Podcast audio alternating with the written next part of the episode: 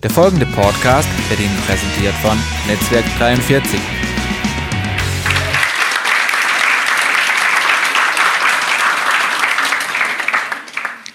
Was wäre, wenn unmöglich möglich ist, der Himmel auf die Erde kommt? Was wäre, wenn Krankheit von Heilung überwunden wird? Was wäre, wenn Streit von Frieden überwältigt wird? Wenn Verlorene gefunden werden, Gefangenschaft von Befreiung erobert wird. Was wäre, wenn Lüge von Wahrheit entmachtet wird? Was wäre, wenn Verletzungen durch die Liebe Jesu überwunden werden? Was wäre, wenn Vergeltung von Versöhnung verschlungen wird? Nicht mehr unsere Erfahrung, sondern Gottes Wort der Maßstab aller Dinge ist. Was wäre, wenn deine Probleme der Anfang von Gottes Lösung ist. Was wäre, wenn die Kultur dieser Welt von der Kultur des Himmels überwältigt wird? Was wäre, wenn dein Wunder schon auf dich wartet und du es nur im Glauben empfangen musst? Was wäre, wenn das alles und mehr möglich ist? Was wäre, wenn wir zusammen aufwachen und träumen. Ich möchte euch einladen in dieser Serie Was wäre wenn, kühn zu träumen. Euch nicht zu orientieren an dem, was ist, sondern auf das zu sehen, was sein kann, im Vertrauen, dass es sein wird, weil jemand mehr kann, als Menschen träumen können. Wache auf und träume. Aufwachen und träumen, das ist doch ein Widerspruch. Man träumt nur, wenn man schläft. Nein, das sind die Träume, die viele haben. Wir wollen anders träumen lernen. Wir wollen mit einem wachen Geist, mit einem vollen Bewusstsein, mit einem Blick mitten in den Alltag lernen zu träumen von den Möglichkeiten Gottes. Das ist die große Kunst, auf die wartet der Himmel, dass die auf Erden entwickelt wird.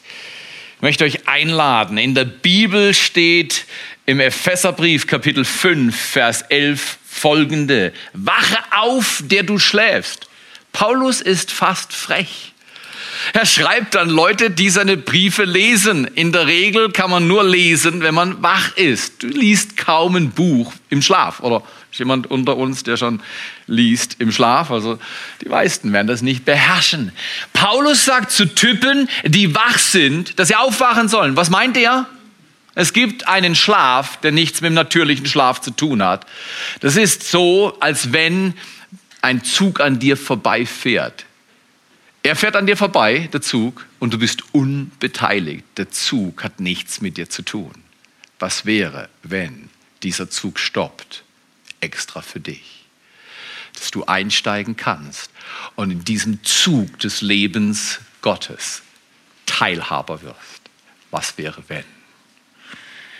Ich will euch einladen, mit mir in dieser Serie Dinge zu erwägen, die andere für offensichtlich dumm oder vielleicht sogar arrogant einstufen, wenn man sie erwartet.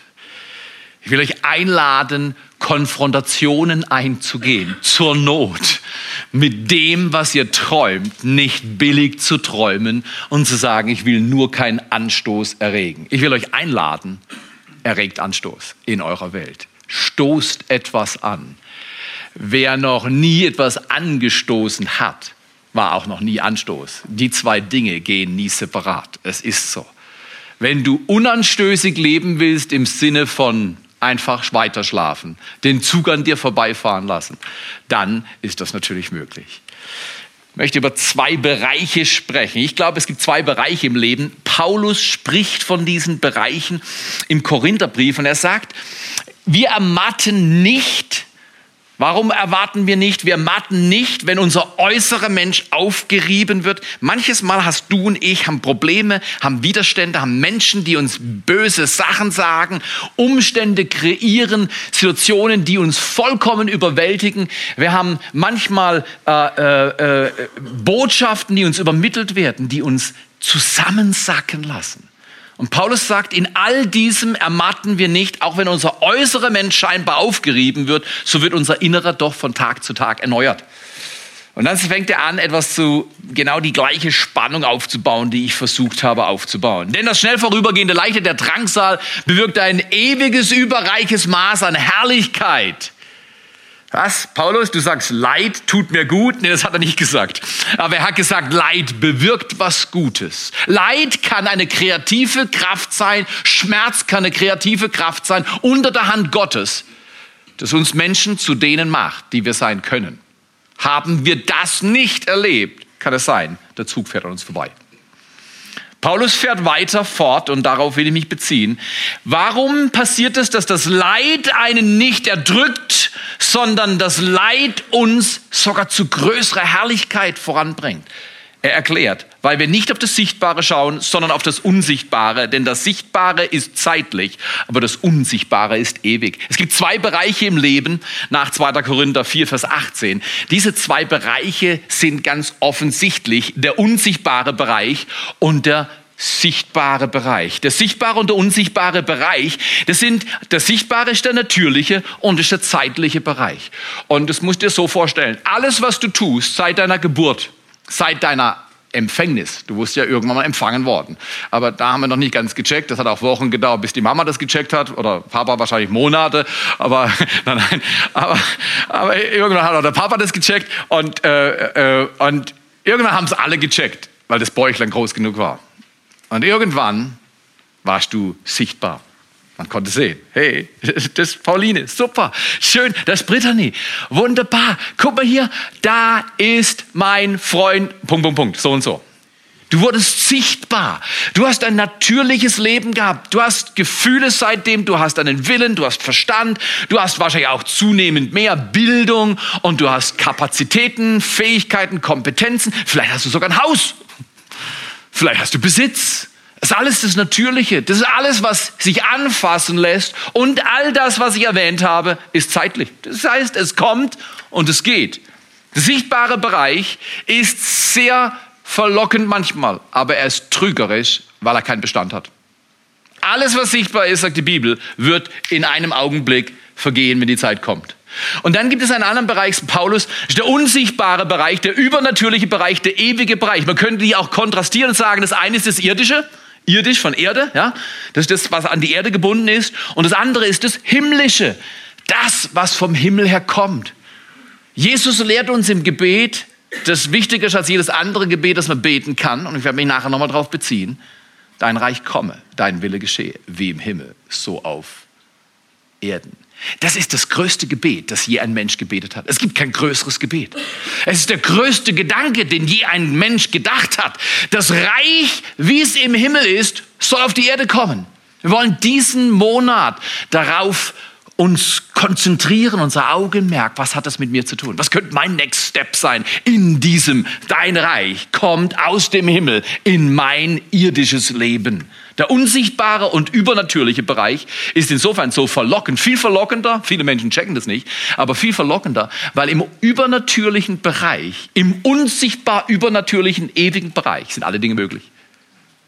Wenn ich jetzt hier vorgehe, ja, merkst du, ich auf einem Bein, wenn ich jetzt vorgehe, noch zehn Zentimeter meinen Fuß weiter nach vorne mache, zum Beispiel so, passiert unweigerlich etwas. Ich fliege nach vorne, die Schwerkraft zieht mich nach vorne. Ich falle vielleicht, wenn ich mich nicht darauf vorbereitet habe. Da kann ich beten, wie ich will. Ich falle. Im Natürlichen fällst du. Ist einfach so. Die Schwerkraft wird immer an deinem Körper arbeiten. Du sackst zusammen.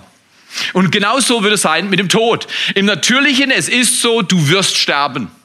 Es ist nur eine Frage der Zeit. Du hast einen Tag, an dem dein Körper kalt werden wird. Gott sei Dank gibt es noch einen Plan B. Gott sei Dank.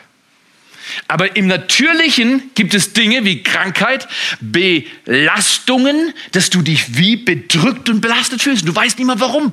Du stehst morgens auf und denkst, um Himmels Willen, was ist das für ein Tag? Ich will den nicht leben. Und du hast es auch nicht ausgesucht. Und vielleicht hält es Stunden und manche Menschen sagen, das hält manchmal Tage. Und manche Menschen sagen sogar, das kann Wochen halten.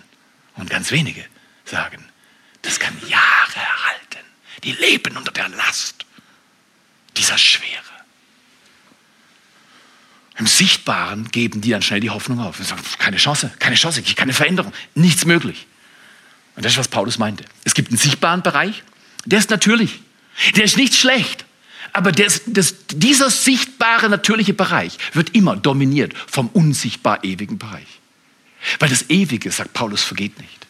Und ich glaube, wir sollten uns darauf vorbereiten, mehr im Bereich, nicht nicht mehr im natürlichen Bereich, da bist du nicht mehr hier auf der Erde. Wenn du keinen natürlichen Bereich hast, bist du weg.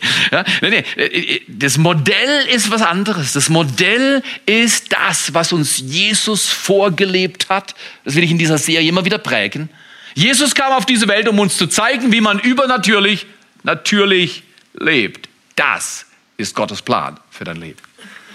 Jesus kann uns perfekt zeigen in den Evangelien, wie man übernatürlich natürlich lebt. Jesus war natürlich, das heißt sogar, man hat ihm die Winkel gewechselt. Ja, das ist ziemlich natürlich. Also viel natürlicher willst du nicht werden. Ja, das ist so. Und, und, und man musste ihm die Winkel wechseln. Und er hat natürliche Regungen gehabt, wie er musste schlafen, er hat Schmerz empfunden und Leid, er hat geschrien, mein Gott, mein Gott, warum hast du mich verlassen? Der war äußerste, extreme Gefühl. Im Hebräerbrief heißt es sogar, dass er mit Weinen und viel Schreien seinem Gott gesucht hat. Jesus ging durch die gleichen natürlichen Erfahrungen wie du und ich. Er war in keiner Weise unterschiedlich, außer in einer. Er war voll angekommen im übernatürlichen Bereich. Er hatte nicht die Herrlichkeit, die er vor Ewigkeit hatte und von Ewigkeit an hatte. Diese Herrlichkeit, sagt der Philipperbrief, hat Jesus abgegeben. Er hat alles seine Göttlichkeit abgegeben, hat sich gelehrt, hat es nicht als Raub angesehen, dass er es abgeben musste und hat gesagt, nein, nein, nein, ich will werden wie Sie. Ich will werden wie Sie. Ich will so natürlich leben lernen wie Sie. Ich muss atmen. Jesus musste in Ewigkeit nicht atmen. Ist erstaunlich, oder? Wenn du nicht aufhören zu atmen, sind wir fertig. Ist platt, ist finito. Jesus musste nicht atmen und kam auf die Welt als kleines Baby, musste plötzlich atmen. Das ist mühsam, oder? Manchmal ist Atmen mühsam. Das Leben ist schwer. Verstehst du? Meine Mama hat früher mal unter Asthma gelitten. Das, hat, das sind panische Gedanken, die mir damals durch den Kopf gegangen sind. Weißt du, mein Vater war schon tot. Und jetzt hat die Mama Asthma. Weißt du, was durch ein Kind sein Köpfchen geht? Um Himmels Willen. Das kann nicht wahr sein. Das können nicht beide gehen.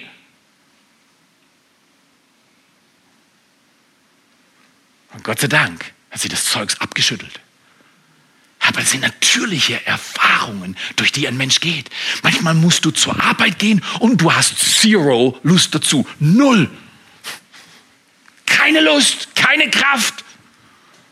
Und weißt du was? Und dein Chef sagt, das ist mir gerade egal, antreten. Der sagt auch nicht, für den Tag kriegst du doppelte Bezahlung, weil du doppelte Mühe hattest. Nein, vielleicht, wenn du noch eine dumme Visage ziehst. Dann sagt er, weißt du was, den Tag ziehe ich dir ab. Du warst so ein großes Problem heute, du musst doppelt schaffen. Ah, es gibt Augenblicke, da willst du von dieser Welt fliehen. Wer jammert außer mir? Irgendjemand, irgendjemand schon mal im Jammerclub erwischt worden? Ich, ich heule als meiner Frau was vor.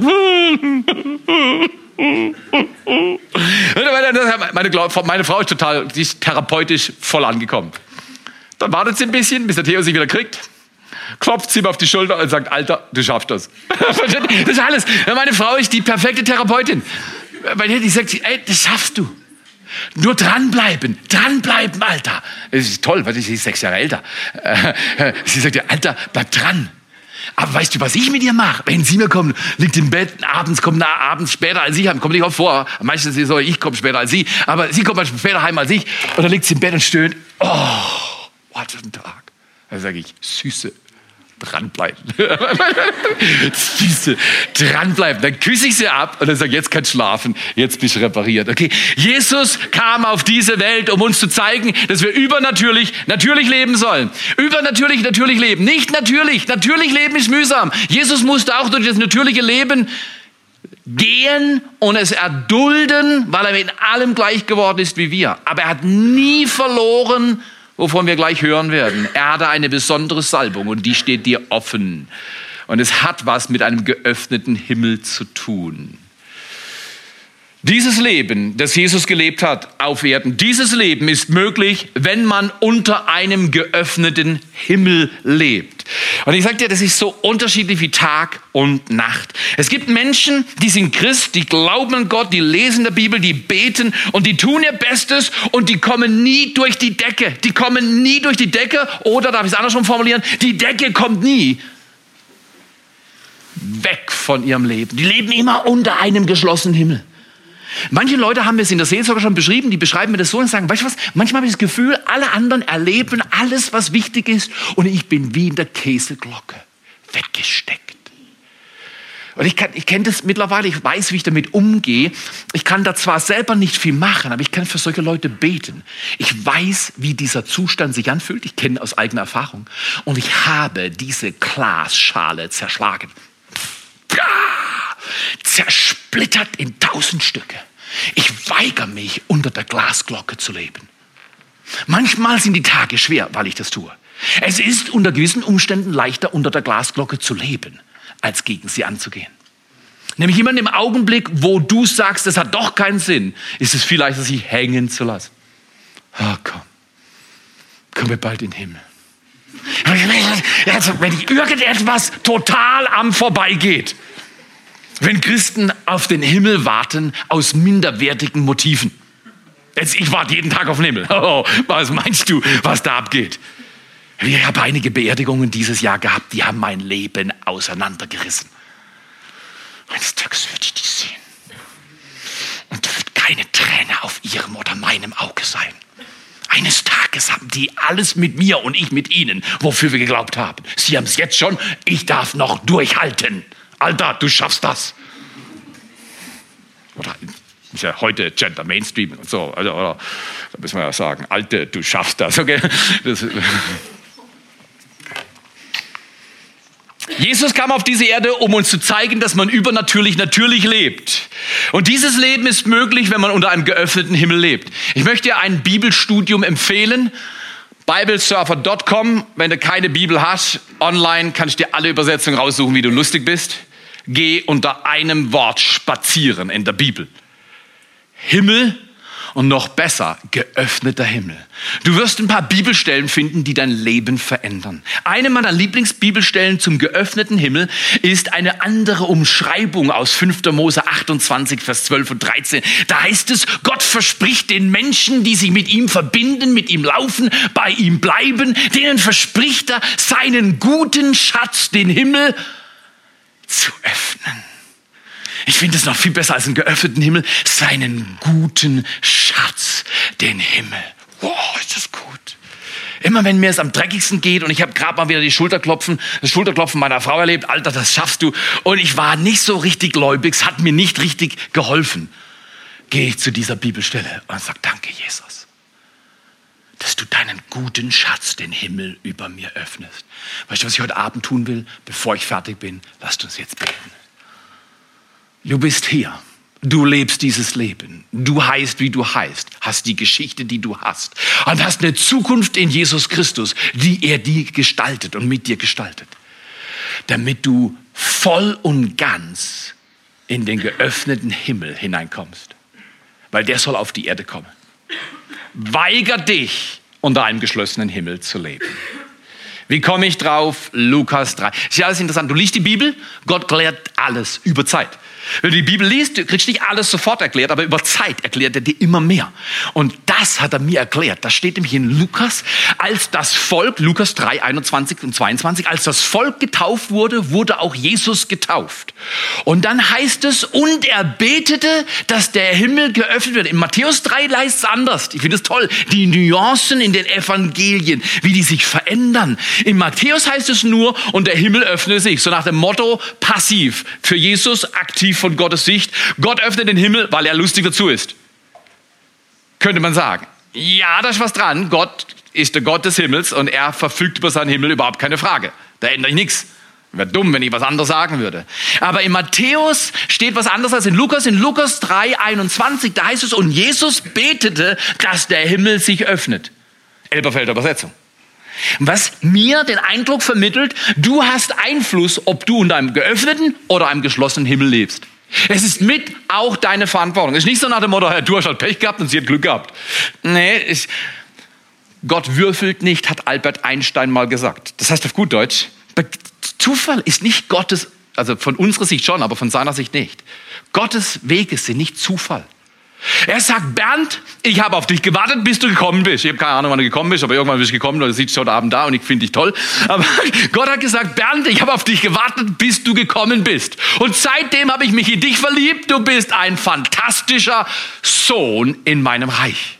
Und er will mit dir dein Leben gestalten und den Himmel offen machen. Oder er kommt zu dir, Nuria, und sagt, du bist eine fantastische Tochter in meinem Reich. Und ich will, dass der Himmel über dir geöffnet ist. Wenn er nur eines aus dieser Serie mitnimmt, euch verweigert, unter einem geschlossenen Himmel zu leben, war die Serie nicht umsonst.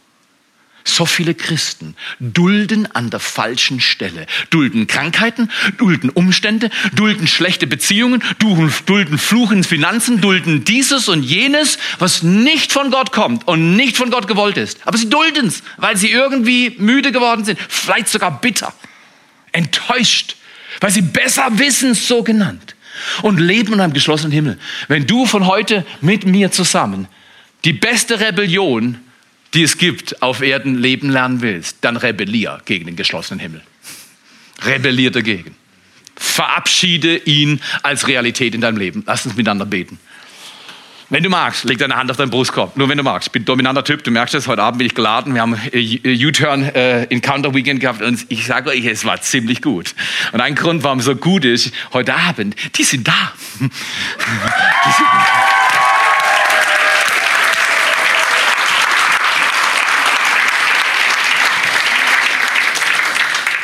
Leg deine Hand, wenn du willst, auf deinen Brustkorb und sag, Jesus, ich öffne mein Herz. Du hast gesagt, dein Reich kommt wie im Himmel, so auf Erden.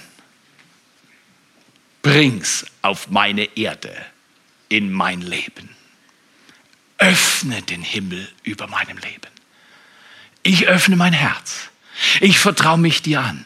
Dein Reich komme, dein Wille geschehe, wie im Himmel so auf Erden. Das will ich, mein Gott. Das will ich, mein Herr. Mein Leben gehört dir. Und ich weigere mich von diesem Tag an, unter einem geschlossenen Himmel passiv zu leben. Ich werde ihn angehen im Glauben und durch die Kraft der Offenbarung des Heiligen Geistes wird er mir Wege zeigen, wie ich unter den geöffneten Himmel komme. Deinen guten Schatz, den Himmel, wirst du mir öffnen, weil du es versprochen hast.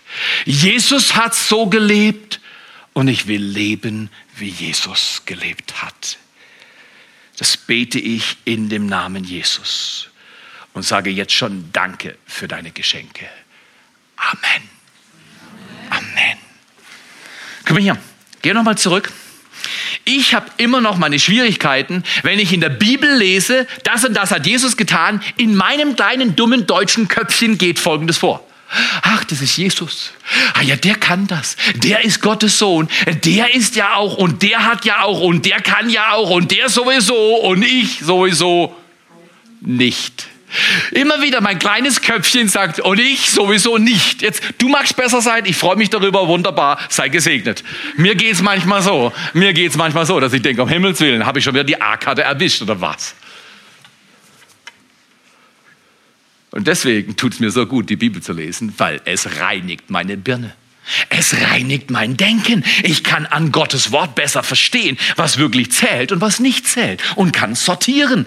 Und eine Bibelstelle hat mir enorm geholfen, in Kombination mit zwei weiteren Bibelstellen, mich von diesem Lebensstil der Passivität und der Hilflosigkeit, Psychologen nennen das sogar gelernte Hilflosigkeit. Ist noch schlimmer als Hilflosigkeit. Gelernte Hilflosigkeit heißt, ich habe so oft das Gleiche erlebt und ich finde es so entsetzlich und so bescheiden, habe aber immer die gleiche Erfahrung gemacht, es ändert sich nie was, dass ich jetzt sage, es wird sich wahrscheinlich in Zukunft nichts ändern. Das ist gelernte Hilflosigkeit.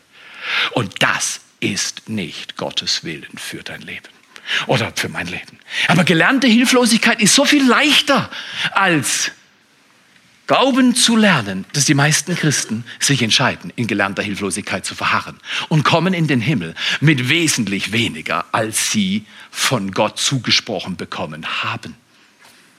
Ganz wichtig, ganz wichtig. Okay, drei Bibelstellen. Erste Bibelstelle. Wunderbare Bibelstelle. Jesus ist in Nazareth. Muss ich dir vorstellen. Jesus, der kleine Jesus, kam irgendwann mal hoch nach Nazareth. Das war sein Zuhause. Und dort hat er Bauarbeiter gelernt. Man könnte auch sagen können, er Ingenieur lernen können oder so. Das gab es damals schon. Brücken wurden gebaut und Kanalsysteme und keine Ahnung. Die waren damals genauso schlau wie heute. Nur die Entwicklung ist ein bisschen weitergegangen. Also äh, Jesus hat wahrscheinlich kein iPad gehabt. Na, bin mir nicht sicher, war nicht da, aber ich nehme eher an, dass es damals keine gab. Aber, aber die, waren, die waren entwickelt, die waren richtig gut entwickelt. Und Jesus hat Bauarbeiter gelernt. Deswegen bin ich Maurer. Also nur deswegen. Genau. Aber Jesus hat Bauarbeiter gelernt und er hat mit Holz gearbeitet auf dem Bau. Ja, wahrscheinlich war in der Gegend Stein nicht so arg üblich, also haben sie, war er Zimmermann. Und das Bürschle war wahrscheinlich einer der besseren Zimmermänner in Nazareth, schätze ich, weil Josef ein guter Zimmermann war. Also, das bin ich mir sicher. Weiß es nicht, aber ich denke schon. Jesus war ein guter Zimmermann. Innungssieger.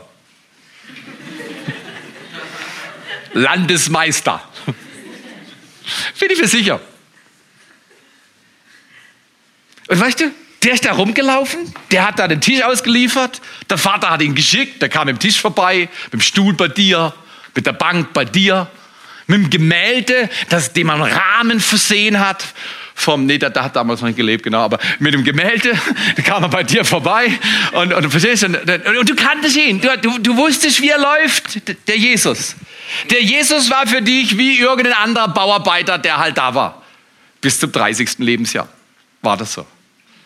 Es war halt einfach irgendjemand für dich.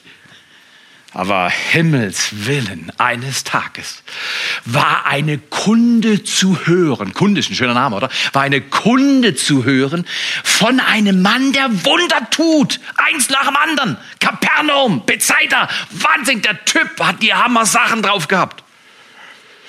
Und dieser Typ hat sich entschieden, zurück in seine Geburtsstadt zu kommen. Das muss ich dir vorstellen. Aber nicht mit der Bank, mit dem Stuhl, mit dem Tisch, mit dem Bild und dem Rahmen. Er kam selber. Er kam als Gesandter. Und er kam mit der Furore, wo er ist, geschehen Wunder. Und Jesus, ich liebe diesen Jesus. Wenn alle denken, toll, der Nachmittag ist gut am Laufen, es wird alles fantastisch, wir haben die Zeremonie im Griff. Wow, wart auf Jesus. He's ruining your day. Er holt der was raus. Pass auf. Er kann das, er kann das. Er fordert uns heraus. Und wir alle sind nicht so lustig. Weißt, wenn er den Bernd herausfordert, finde ich das manchmal ganz locker. Das kann ich zuschauen und sagen, ja stimmt, Jesus, der hat recht. Du solltest ihm zuhören. Aber wenn Bernd bei mir ist und er sagt, hey Theo, Jesus spricht mit dir, du solltest ihm besser zuhören, finde ich das manchmal nicht so lustig. Aber da geht es um meinen Hintern. So ist es. Dann muss ich mich vielleicht verändern. Und das finde ich dann manchmal gar nicht so lustig, oder? Dieser Jesus kommt nach Nazareth. Und er war so bekannt, dass man gleich, es war so Praxis, Männer haben dann die Tora bekommen. Die fünf Bucher Mose und die Propheten und die Geschichtsbücher. Und die haben die Rolle denen gegeben. Und, und, und natürlich, wenn dann so ein Rabbi kam und es war so ein Arrivierter und in dieser Liga hat Jesus gespielt, dann hat man ihm die Rolle gegeben. Und dann heißt es, Jesus kam nach seiner Gewohnheit in die Synagoge. Was mir schon mal sagt, Kirche gehen ist Gewohnheit oder gar nichts. In unserer Zeit Du Vogel, Theo? nee, das Buch sagt, nach seiner Gewohnheit kam er in den Tempel. Und dann heißt es sogar noch mehr. Ich kann daraus ablesen, der natürliche Jesus hatte der Bibel gelesen, ganz natürlich, ganz regelmäßig, hat seine Disziplinen drauf gehabt, das Wort Gottes auswendig gelernt. Das hat er geübt. Das heißt, und er fand das Buch Jesaja und äh, an die genaue Stelle und er findet diese Stelle, Jesaja 61, 1 bis 3. Und dann fängt er an, diese Stelle vorzulesen. Und diese Stelle hört sich im Lukas-Evangelium Kapitel 4, Vers 18 ganz bisschen anders an, aber grundsätzlich der gleiche Text. Und Jesus liest den Text, wir werden gleich lesen, einen Augenblick. Und jetzt sucht er Ärger. Er liest den Text, das wäre auch nicht schlimm gewesen. Aber jetzt sagt er, diese Schrift ist heute erfüllt worden. Und alle wussten, er meint sich. Und alle wussten, dass der Anspruch auf den Titel des Messias, dessen, auf den alle gewartet haben, Jahrhunderte. Und er sagt, ich bin's. Und jetzt hat's gedampft. In Kapernaum war das nicht so tragisch. Weil in Kapernaum hat man nur gehört, der tut Wunder, super. Aber in Nazareth, da war das der Jesus, weißt du, der mit der Bank, mit dem Rahmen, mit dem Tisch, mit dem Bild. Den Jesus, den kenne ich doch. Der passt nicht in meine Liga von übernatürlich und Wundertäter und was weiß ich, passt er nicht. Ich habe mein Bild. Und dann fängt er noch an, ich muss selber lesen. Okay.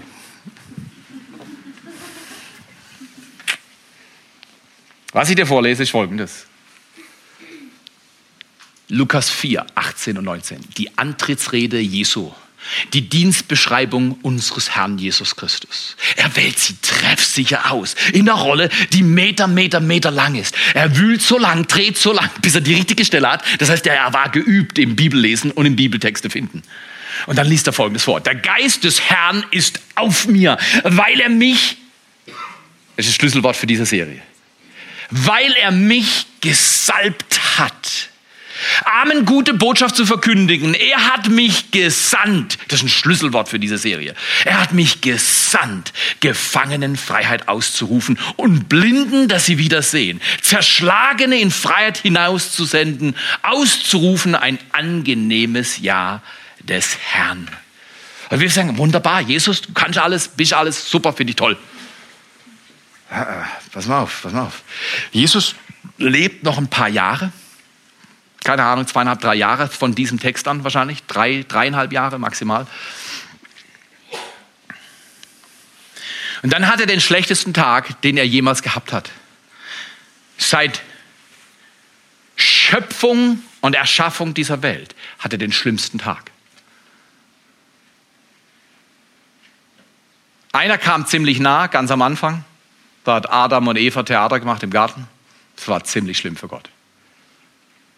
Ist der Plan Gottes getreten worden. Aber dieser Tag war noch viel schlimmer, weil dieser Tag kam mit dem einen Zweck, die Menschheit zurückzubringen in den Stand, den sie hatten, bevor sie gesündigt hatten. Und dieser Tag war schlimm für Jesus, weil er alles nehmen musste, was alle Menschen dieser Welt jemals drauf gehabt haben, an bösem, unwürdigen, an schamlosem, an verdrecktem, vertreten, an rebellischem, an mörderischem, gewalttätigen, du nennst es. Er musste es nehmen. Das war der schlimmste Tag. An diesem Tag hat er geschrien, verblutend, voller Schmerzen, geschrien, gewimmert, geklagt, gerufen kann es sein, dass du mich auch noch verlässt? Kann es sein, dass ich hier alleine diesen Tod sterben muss? Mein Gott, mein Gott. Zitiert treffsicher Psalm 22, Vers 3. Mein Gott, mein Gott. Warum hast du mich verlassen? Das verstehen wir auf Erden nie das, das, das, das, begreifen wir nie. Was da lief, begreifen wir nicht ganz. Ohne die Hilfe Gottes haben wir keinen blassen Schimmer. Und dann, am Ende dieses Kampfes, schreit er unverstehbar drei Worte raus. Es ist vollbracht. Und er verstirbt. Für die Jünger bricht die Welt zusammen. Alles, worauf sie gehofft haben, hat sich nicht erfüllt. Sie sind total enttäuscht, total frustriert, sind in ihrem Unglauben bestätigt worden. Alles zieht sich zurück. In Furcht und Schrecken verschließen die Türen. Sie vergessen, dass dieser leidende Messias mehrfach angekündigt hat, das muss geschehen, damit sich vollzieht, was schon vorher gesagt war, dass er der Knecht, der leidende Knecht Gottes sein musste. Und dass er am dritten Tage wieder auferstehen würde. Aber alles haben sie vergessen. Und sag mal ehrlich zu dir, sehr oft vergisst du, was er dir gesagt hat. Er hat gesagt, das ist nicht das Ende. Das ist nicht das Ende. Das ist nur ein Augenblick. Ich bin noch nicht fertig. Ich bin an der Arbeit.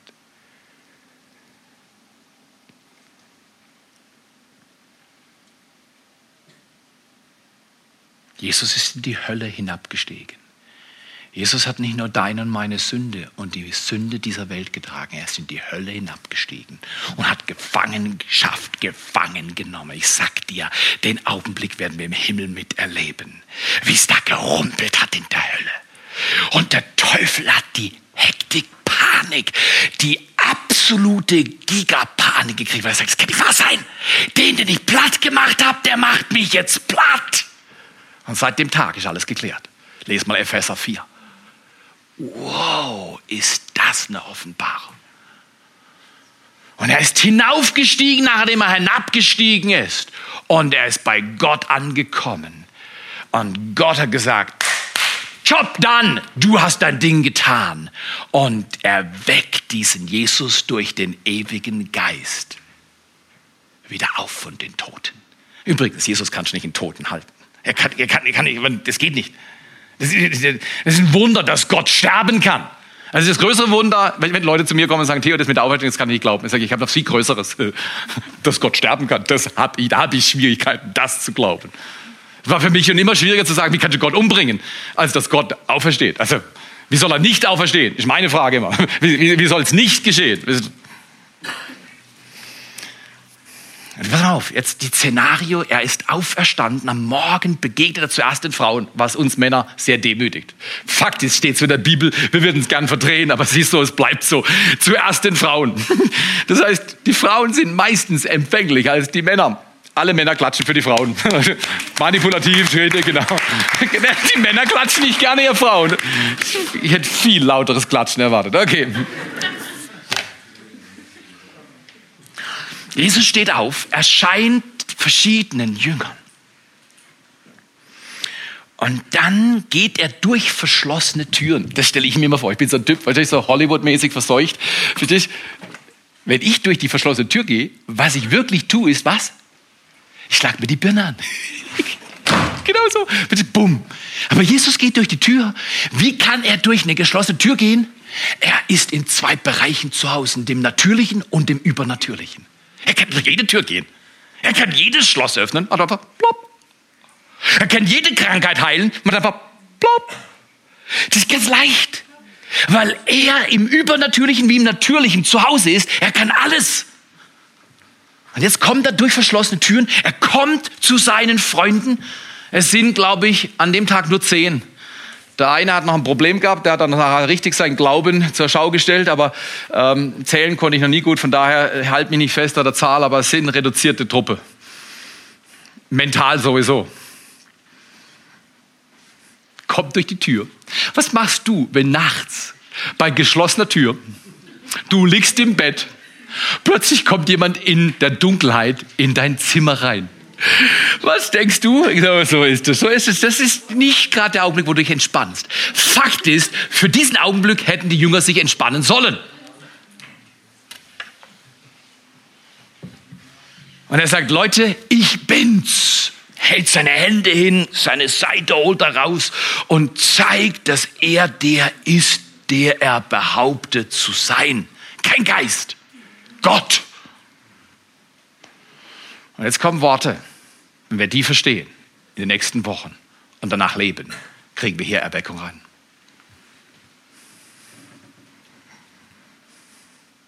Und ich würde sagen, heute Nachmittag war ein Angeld in diese Richtung bei unserer Jugend. Dafür lebe ich dafür sterbe ich. Für das gebe ich mein Leben hin.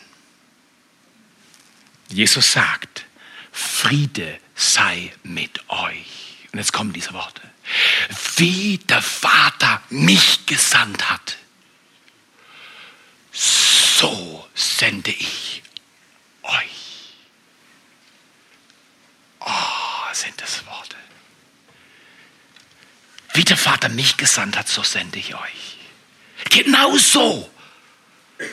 Wie der Vater Jesus gesandt hat. Mit der gleichen Macht der Verkündigung, mit der gleichen Macht der Wunder, mit der gleichen Macht für Heilungen, mit der gleichen Macht für Zeichen, mit der gleichen Macht für Erbarmen und Hilfsdienste und Menschen aus dem Dreck zu holen und sie in die Würde zurückzubringen, die Gott ihnen zugedacht hat vor Grundlegung dieser Welt. Mit der gleichen Macht, mit der gleichen Liebe bist du und ich in unsere Welt gesandt. Vergebung und Versöhnung zu bringen, geduldig zu sein, wenn alles Punkt, Punkt, Punkt schreit. Eine andere Perspektive zu haben. Und weil das für uns schwierig ist, gibt es viele Bibelstellen, die genau das Gleiche sagen. Ich möchte euch noch eine anvertrauen. Denn dein Reich komme, dein Wille geschehe. Wie im Himmel beten wir, so im Himmel. Das heißt das nicht. Das heißt nicht wie im Himmel, so im Himmel. Der ist schon im Himmel. Es muss gebetet werden wie im Himmel, so in Theos Leben. Wie im Himmel, so in Ulis Haus. Wie im Himmel, so in, und jetzt fügt der Name ein, in deinem Beruf, in deinem Alltag. Wie im Himmel, so in deinem Körper. Wie im Himmel, so in deiner Seele.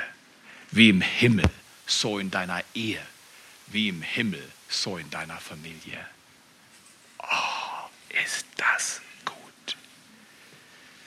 Was wäre, wenn wir für diese Realität aufwachen und miteinander träumen? Ich rede nicht von einer schmerzfreien Zone. Vielleicht wirst du mehr Schmerzen kurzfristig dulden, wenn du Jesus nachfolgst von ganzem Herzen als wenn du sagst, ah, nee, nee, lieber geschlossener Himmel, alles easy, zwar bescheiden, aber äh, keine Anstrengung. Ich möchte euch einladen, wacht auf und träumt. Wozu ist mein Leben geplant worden?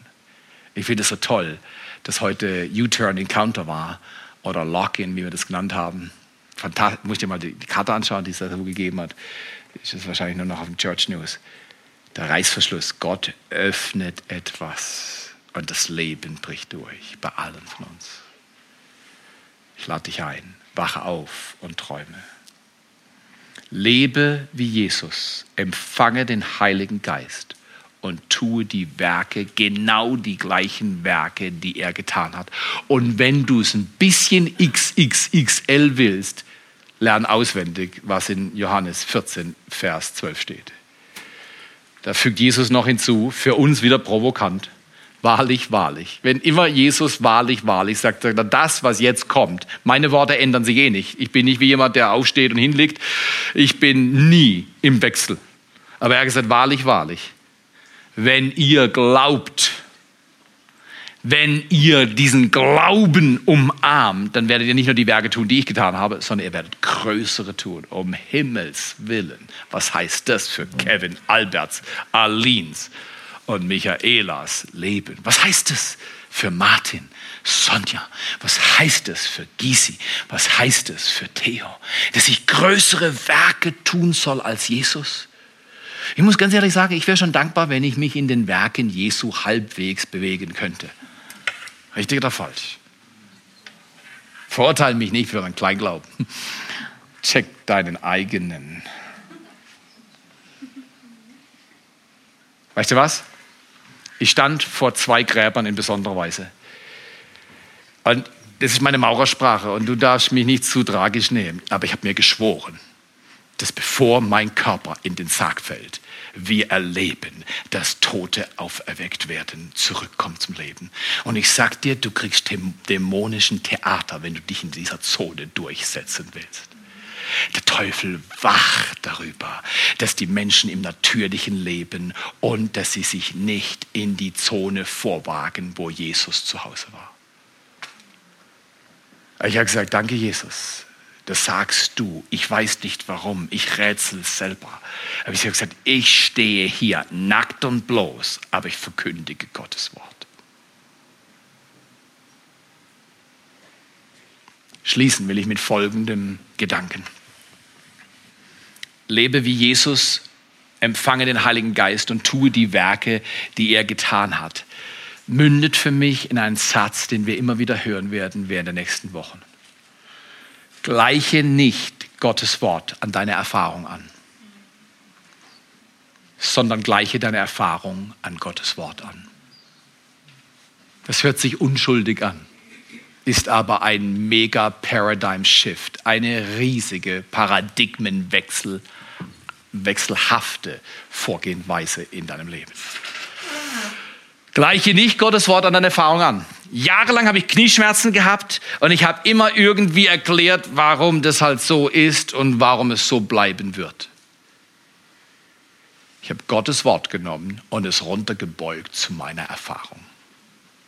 Bis im Jahre 2009, im Februar, als ich eine Serie über Heilung gehört habe von einem Mann, und ich habe seine Worte aufgesaugt wie ein trockener Schwamm. Oh, ich kannte diese Worte gut. Es war nichts in Anführungsstrichen Neues für mein Leben. Im Kopf hatte ich es drauf, aber halt nur im Kopf. Und ich kann mich erinnern, stundenlang habe ich diese Serie gehört, während ich im Wald gelaufen bin.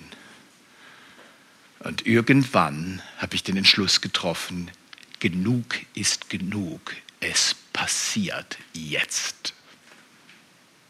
Das kannst du nicht ganz machen. Du kannst dich beteiligen, aber das kannst du nicht selber machen. Ich bin da sehr vorsichtig. Ich habe gesagt, das ist Gottes Einladung an mich. Ich spreche zu meinem kranken Körper und mein Gott wird ihn ordnen und heilen. Es hat noch bis im Juli 2009 gedauert. Seit dem Juli laufe ich ohne Schmerzen, kann Dinge tun, die ich Jahre nicht tun konnte. So, ich kann immer nicht gut ausbalancieren, aber so auf meinen Knien, solche Belastung auf meinen Menisken zu bringen und dann wieder hochzugehen ohne jeglichen Schmerz oder gar, dass der Meniskus rausrutscht. Und dann machst du gar nichts, du liegst gerade auf die Seite. Umknicken und so weiter. Du sagst dir, das habe ich schon viele Mal gehört, du wirst es hören, bis ich nicht mehr da bin. Garantiere ich dir. Ich werde nicht aufhören über das Wunder und die Wunder, die Gott in meinem Leben getan hat, auch mit meiner Schulter. Fahrradunfall, ausgerissene Schulter. Ich kann mich noch erinnern, wie ich bei einem Arzt, den ich nicht näher nennen werde, weil er hier bekannt ist, der mir verkündete, Herr Ehemann, wir können Ihre Schulter versteifen. Da habe ich gedacht, ich glaube, der Arzt versteht nicht, was ich brauche. Er ermutigt mich nicht. Ich war seitdem nie wieder in seiner Praxis. Aber ich habe immer wieder für ihn gebetet. Hey, hey, Entschuldigung, wenn Ärzte nicht helfen können, brauchen sie nicht entmutigen. Manchmal kann der Arzt nicht helfen, das ist okay. Aber er muss nicht entmutigen. Möchte ich einladen. Gleiche nicht Gottes Wort an deine Erfahrung an, sondern gleiche deine Erfahrung an Gottes Wort an. Gott wartet, dass Menschen auf dieser Erde abholen, was er für sie bereitgestellt hat. Wir haben in den letzten Wochen über Originals gesprochen, die Grundwerte, nach denen Gott in seinem Wort unser Leben als Christen ordnet. Diese fünf Dinge sind unverrückbar. Die Formulierung kannst du ändern, ist mir wurscht. Aber die Dinge sind unverrückbar. Du musst sie lernen. Da hinten sind auch Hänger. Hol dir so einen Hänger, hängen an die Tür und lesen jeden Tag. Und sag Gott, ich kann es noch nicht, ich, kann, ich weiß nicht, wie es geht. Aber ich will lernen zu leben, wie Jesus gelebt hat und wie er im Himmel uns einlädt zu leben. Das war ein Podcast, oder? Jesus, wir danken dir. Wir danken dir für diesen Abend. Wir danken dir, dass wir als Gemeinde in ein neues Zeitalter hineindrängen. Und wir danken dir, dass du uns segnest über Bitten und Verstehen dass du den guten Schatz, den Himmel aufmachst und deine Salbung auf uns ausgießt wie auf Jesus. Und dass wir nicht nur gesalbt, also befähigt durch den Heiligen Geist werden, sondern dass du uns sendest, ein neues Leben zu leben mit dir. Wie der Vater mich gesandt hat, so sende ich euch. Ich habe stark den Eindruck, dass der Himmel heute Abend spricht. Er ruft zu dir. Komm, mein Kind. Der Vater spricht. Komm, mein Kind. Wach auf. und empfange dieses Leben, was der Himmel zu verschenken hat. Mit aller Macht, mit aller Konsequenz, auch mit Leid. Ist überhaupt keine Frage. Aber vor allem mit Herrlichkeit. Und dem Siegel der Gegenwart Gottes auf deinem Leben. Wer das will, der darf jetzt aufstehen. Wer sagt, ja, Vater, ich weiß nicht, wie es aussieht, aber ich brauche das. Ich will lernen zu laufen, wie Jesus gelaufen ist. Ich brauche diese Salbung und ich brauche die Macht Gottes auf meinem Leben, dass du deinen Namen groß machst in meiner Familie, deinen Namen groß machst an meinem Arbeitsplatz, deinen Namen groß machst in der Umgebung. Salbe mein Leben. Befähige mich durch den Heiligen Geist. Komm auf mich mit Macht, weit über Bitten und Verstehen. Nimm du mein Leben als Gefäß zum Guten und vollbringe deine Werke. Weihe dein Leben deinem Gott. Sag ich, weigere mich, unter geschlossenem Himmel zu leben. Der Teufel verkündigt nicht, was ich kann oder was ich nicht kann. Mein Gott verkündigt, was ich kann und was ich soll. Und ich werde dahin wachsen und zunehmen an Erkenntnis in den Wegen Gottes. Und du darfst mich in Jüngerschaft führen und ich folge Jesus nach jeden Tag meines Lebens. Wenn du das willst, sag ihm das.